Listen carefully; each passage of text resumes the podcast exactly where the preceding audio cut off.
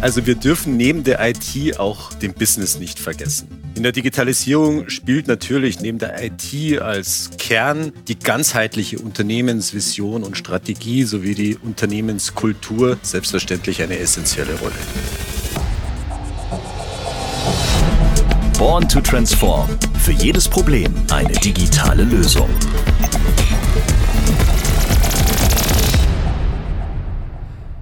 Künstliche Intelligenz, Cloud-Anwendungen, Blockchain und Co. gehören bei vielen Unternehmen zur Digitalisierungsstrategie.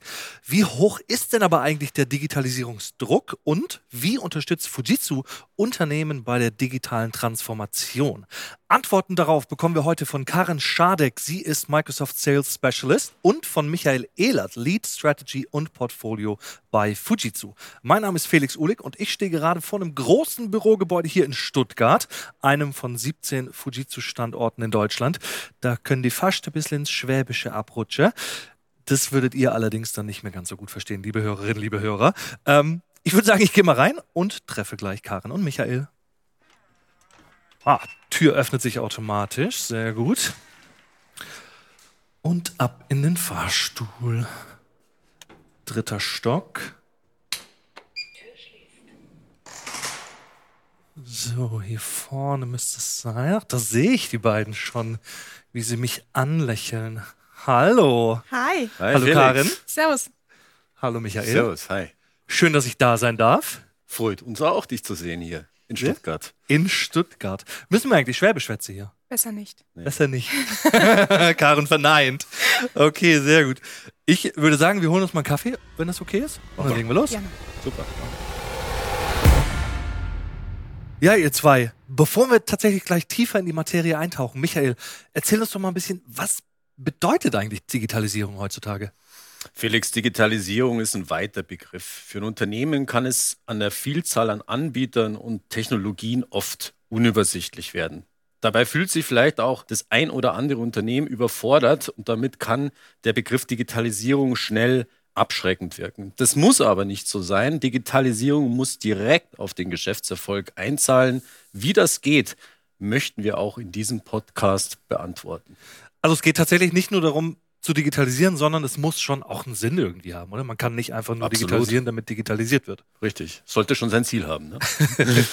Nun, der Deutsche Industrie- und Handelskammertag ist bei einer Befragung von knapp dreieinhalbtausend Unternehmen auf das Ergebnis gekommen, dass im Durchschnitt die Unternehmen ihren eigenen Digitalisierungsgrad als, ich setze es mal in Anführungszeichen, befriedigend betiteln. Das wäre eine 3 in der Schule. Karen, wie gut beschreibt das denn die Digitalisierung der letzten Jahre in deutschen Unternehmen? In den letzten Jahren haben sich mehr und mehr Unternehmen teilweise gezwungenermaßen mit der digitalen Transformation befasst. Infolge der Notwendigkeit von Geschäftskontinuität in einer Zeit des schnellen Wandels, der alternativen Arbeitsmöglichkeiten oder des Ziels von Kosteneinsparungen nimmt die digitale Transformation, die eben schon lange nicht mehr nur ein, ein Buzzword ist, einen hohen Stellenwert in beinahe jedem Unternehmen ein. Homeoffice-Möglichkeiten mit Technologien für die Zusammenarbeit sind kein Wettbewerbsvorteil mehr, sondern eine Notwendigkeit für die Geschäftskontinuität. Neben dem Ermöglichen eines ortsungebundenen Arbeitsplatzes wird zugleich eine empathische, menschenbezogene Firmenkultur immer wichtiger. Technologien für die Zusammenarbeit helfen dabei, effizienter zu arbeiten und gleichzeitig die virtuellen menschlichen Verbindungen, die schlussendlich den Arbeitsplatz maßgeblich definieren, zu fördern.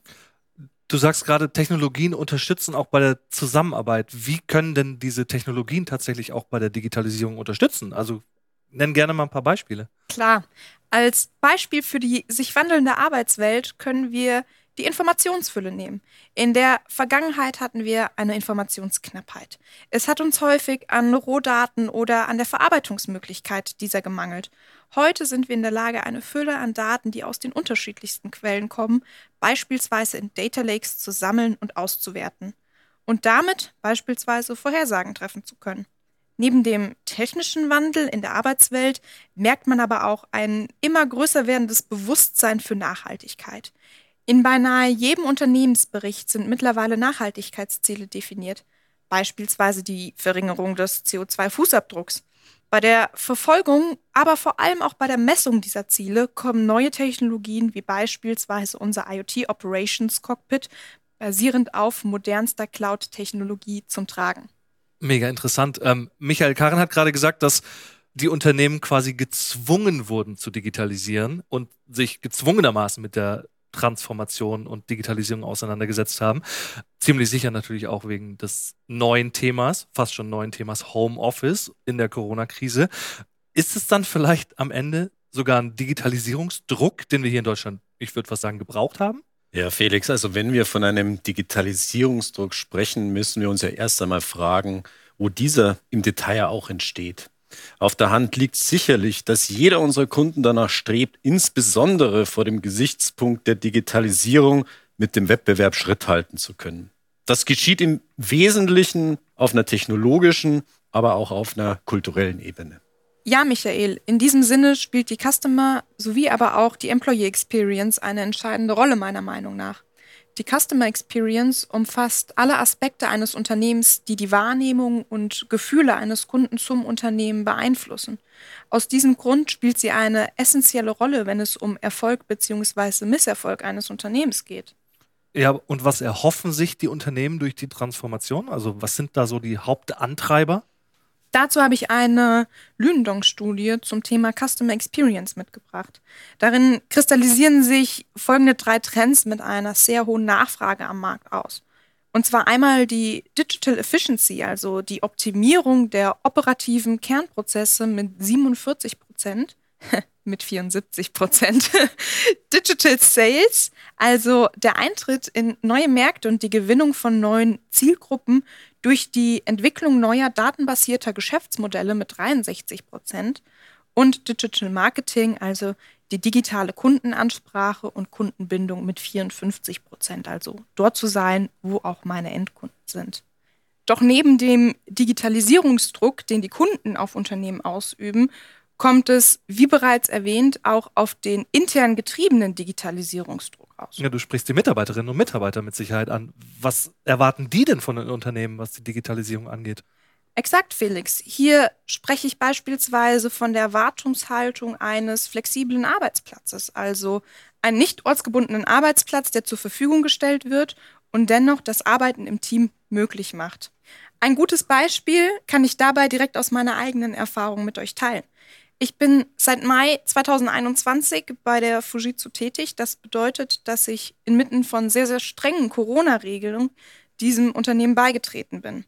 Ein flexibles Arbeitsplatzmodell war zwar auch für mich Grundvoraussetzung an meinen neuen Arbeitgeber, allerdings hatte ich dann anfangs schon ziemliche Bauchschmerzen, wie es wohl sein wird, vollkommen digital in einem neuen Unternehmen Fuß zu fassen, ohne wenigstens ja, in der Anfangszeit die Möglichkeiten des, ich nenne es jetzt mal, physischen Netzwerkens in der Kaffeeküche nutzen zu können, so wie wir das gerade tun. ja, meine Bedenken haben sich aber sehr, sehr schnell in Luft aufgelöst. Ich hatte in mehreren Teamcalls die Möglichkeit, mich vorzustellen. Und da auch meine Kollegen neugierig waren, wer ich denn jetzt bin und, und was genau meine Aufgaben innerhalb der Fujitsu sind, sind wir sehr schnell über unsere Kollaborationsplattform ins Gespräch gekommen. Ja, und jetzt, nach ziemlich genau einem Jahr, habe ich noch immer nicht alle meine Kollegen persönlich kennengelernt, aber durch die Möglichkeit, die mir und uns allen durch die neuen Kollaborationslösungen wie beispielsweise Teams von Microsoft zur Verfügung stehen, habe ich einen so guten Draht zu meinen Kollegen entwickeln können, dass wir oder ich teilweise gar nicht mehr auf dem Schirm habe, dass wir uns noch nie live gesehen haben. Alles in allem kann ich also sagen, dass ich an meinem Beispiel selbst gemerkt habe, remote und trotzdem im Team arbeiten ist in jedem Fall möglich. Doch es reicht eben nicht aus, den Mitarbeitern stumpf neue Zusammenarbeitslösungen hinzuklatschen, sondern sie müssen auch im Unternehmen gelebt werden. Ohne die richtige Kultur, die fehlende Neugier und durch Desinteresse hätten mir die besten Tools absolut nichts gebracht. Das stelle ich mir mega kompliziert vor, einfach sämtliche Bereiche fast von heute auf morgen irgendwie zur Digitalisierung. Ist doch bestimmt ein enormer Aufwand. Was empfehlt ihr denn an dieser Stelle euren Kunden und Kundinnen? Ja, allgemein kann und sollte man das meiner Meinung nach gar nicht definieren. Ich sage immer, IT must fit the purpose. IT hat keinen Selbstzweck und wir bzw. unsere Kunden müssen immer abwägen, welche Mehrwerte im Verhältnis zum Aufwand die Digitalisierung eines jeden einzelnen Systems mit sich bringt. Jetzt haben wir anfangs häufiger das Beispiel des digitalen Arbeitsplatzes genommen. Doch ich kann dir das gerne nochmal verdeutlichen anhand eines Beispiels aus dem Infrastrukturbereich. Nehmen wir einen Webserver. Gehen wir davon aus, wir haben einen Webserver, auf dem wir unsere Company-Website hosten. Diese ist in ihrer Natur eher statisch in Bezug auf Deployment-Zyklen sowie aber auch in der Last, also die Zugriffe und Inhalte. Kurzum, eine Website mit wenig Anpassungsbedarf.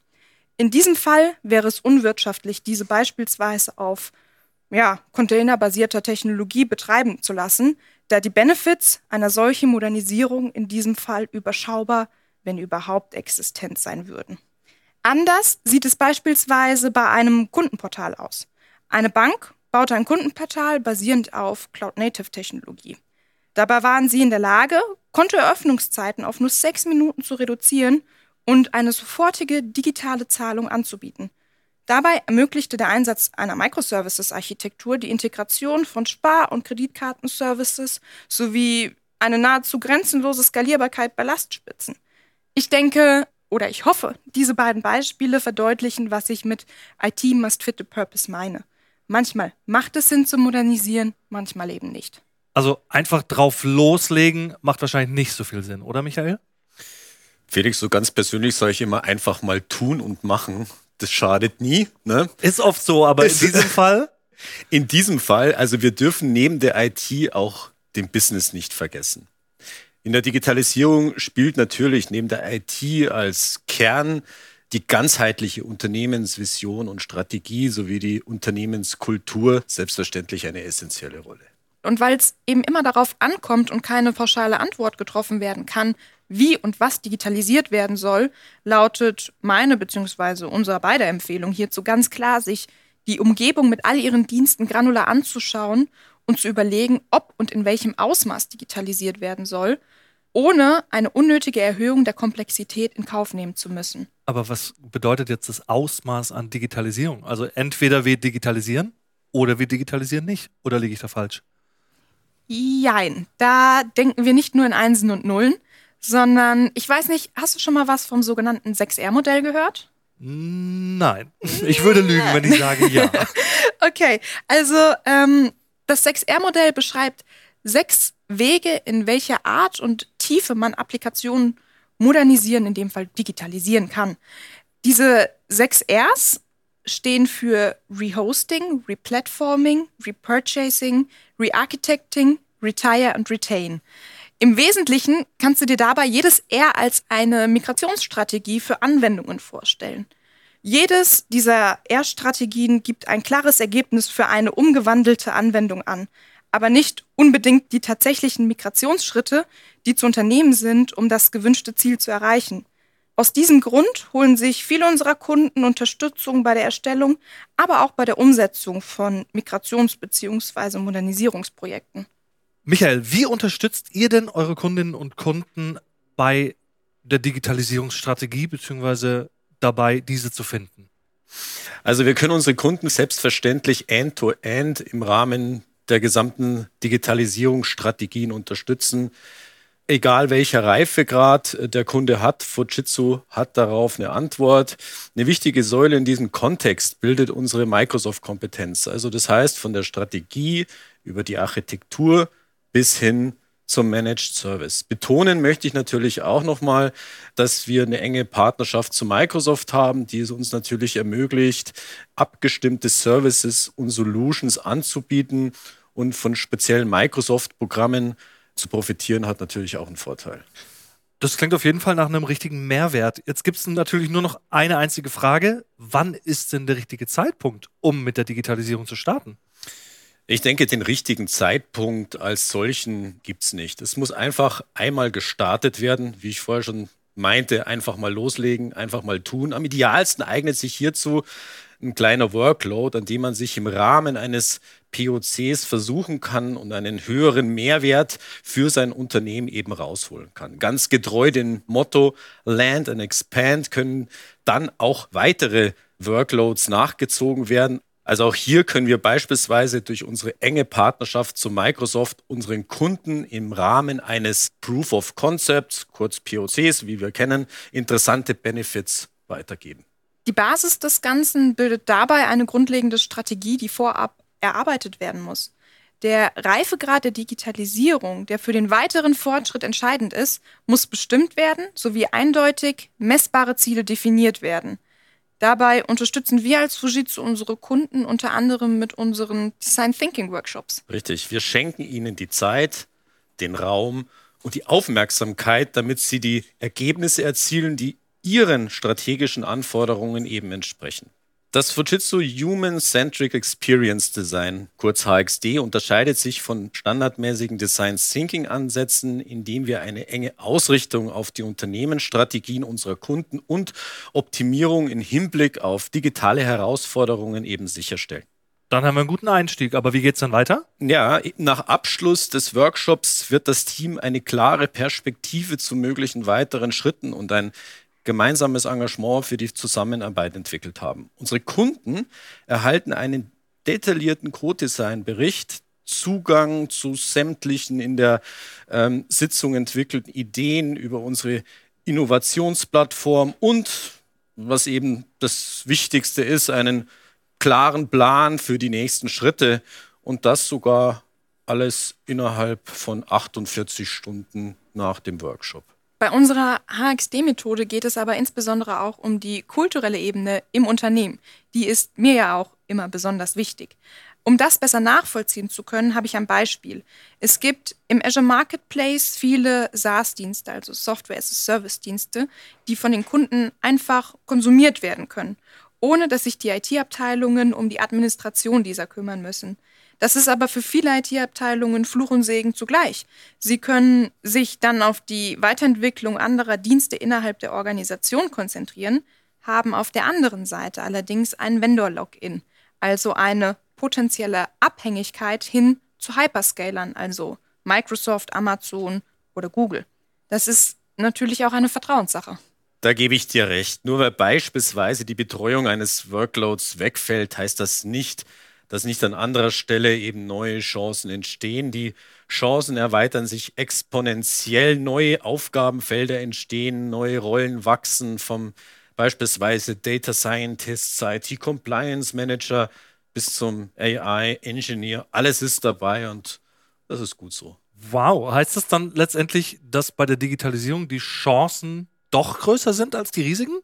Ein Risiko ist immer, dass sich der Kunde nennen wir es mal, als Follower sieht. Also immer so ein bisschen aus seiner Sicht vielleicht denkt, der hinkt hinterher, der Kunde also dem technologischen Wandel immer einen Schritt hinterherhinkt. Die Chancen überwiegen jedoch deutlich, nämlich darin, dass unsere Kunden teilhaben sollen am evolutionären technischen Fortschritt durch neue Technologien wie beispielsweise eben Azure AI im Data Center oder Workplace-Umfeld Neue Geschäftsmodelle können entstehen und dem Unternehmen deutliche Mehrwerte in ihrem Geschäftserfolg eben schaffen.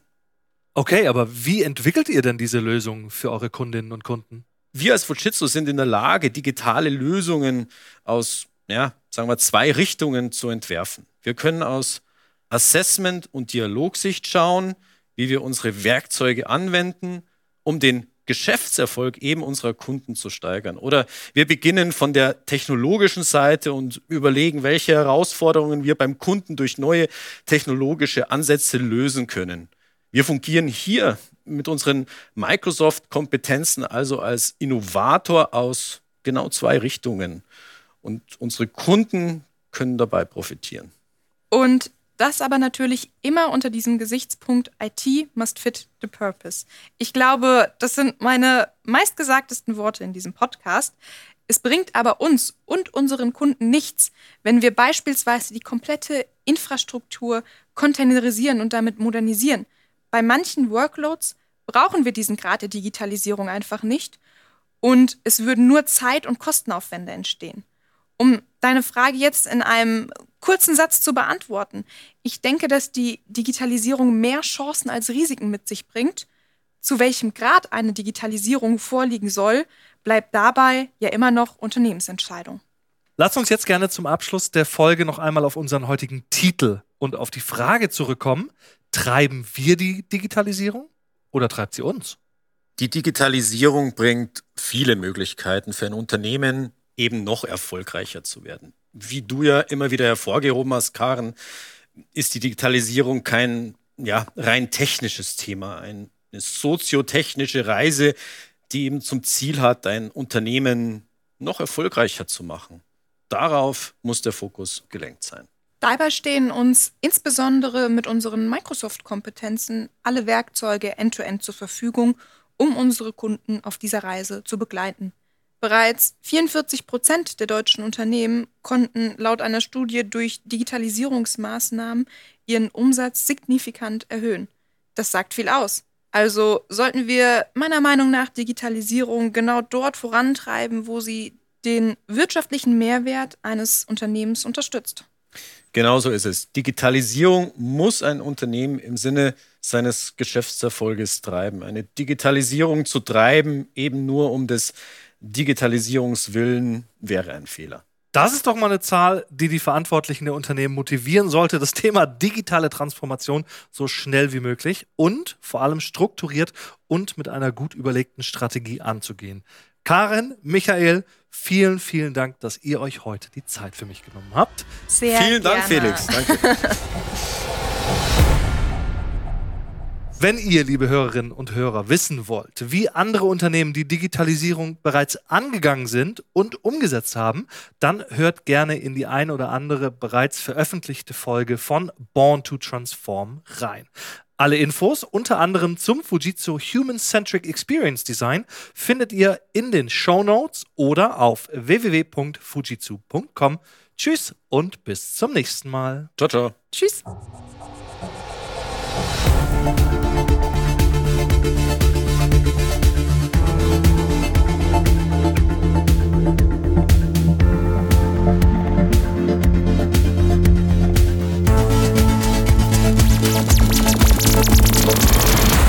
Born to Transform.